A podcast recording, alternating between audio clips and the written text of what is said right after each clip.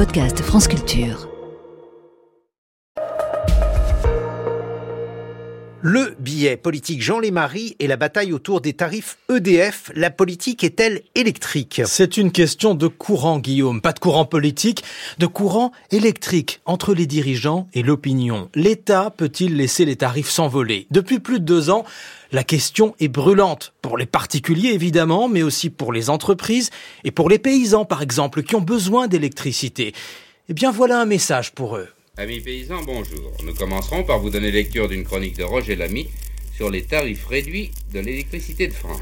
Nous voudrions signaler ce matin aux agriculteurs qui peuvent utiliser les services fort pratiques du courant électrique l'intérêt de certaines dispositions assez souvent méconnues au terme desquelles les prix de consommation peuvent être aménagés et abaissés dans de fortes proportions. Les chroniques agricoles en 1955 à la RTF et la promesse, Guillaume, de tarifs réduits. Déjà, j'ai retrouvé cette émission dans les archives de l'INA.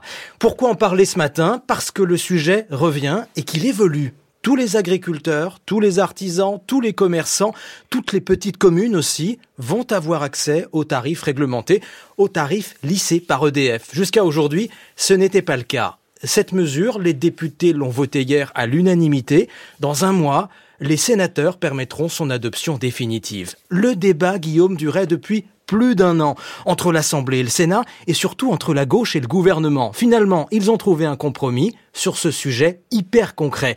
Vous rappelez-vous l'an dernier ces milliers de boulangers étranglés par des hausses de tarifs depuis, certains ont baissé le rideau, pas le choix, et chez les autres, le prix du pain a augmenté. Depuis, chez les paysans, on en a beaucoup parlé, la colère est montée aussi. Pour beaucoup, le prix de l'énergie pèse lourd. L'accès aux tarifs réglementés devrait les soulager ou au moins leur donner de la visibilité. Mais pourquoi dites-vous que c'est électrique? Parce que cette bataille politique, Guillaume, a fait des étincelles, avec un scénario inédit et plein de rebondissements.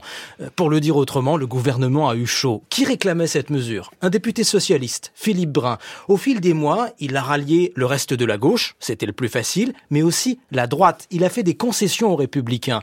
Cette affaire est devenue un combat commun de l'opposition contre le gouvernement. Au Parlement, il y a eu quatre lectures, pas moins, deux à l'Assemblée, deux au Sénat. À chaque fois, le texte était réécrit et à chaque fois, le gouvernement était battu.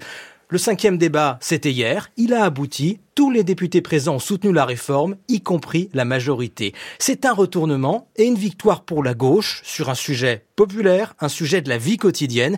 Hier, les socialistes avaient le sourire, ça n'arrive pas tous les jours. Mais pourquoi le gouvernement s'opposait-il à cette mesure? Parce qu'il la trouvait beaucoup trop chère, tout simplement pour EDF et pour son actionnaire, l'État. Rendez-vous compte, le bouclier tarifaire a déjà coûté plus de 40 milliards d'euros. Le gouvernement veut arrêter les frais.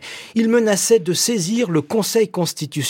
Il avait les moyens de bloquer cette loi, même si elle était votée. La gauche a donc préféré trouver un compromis, là encore. Elle renonce à une partie du texte, mais elle sauve ce qu'elle considère comme l'essentiel, l'extension des tarifs réglementés.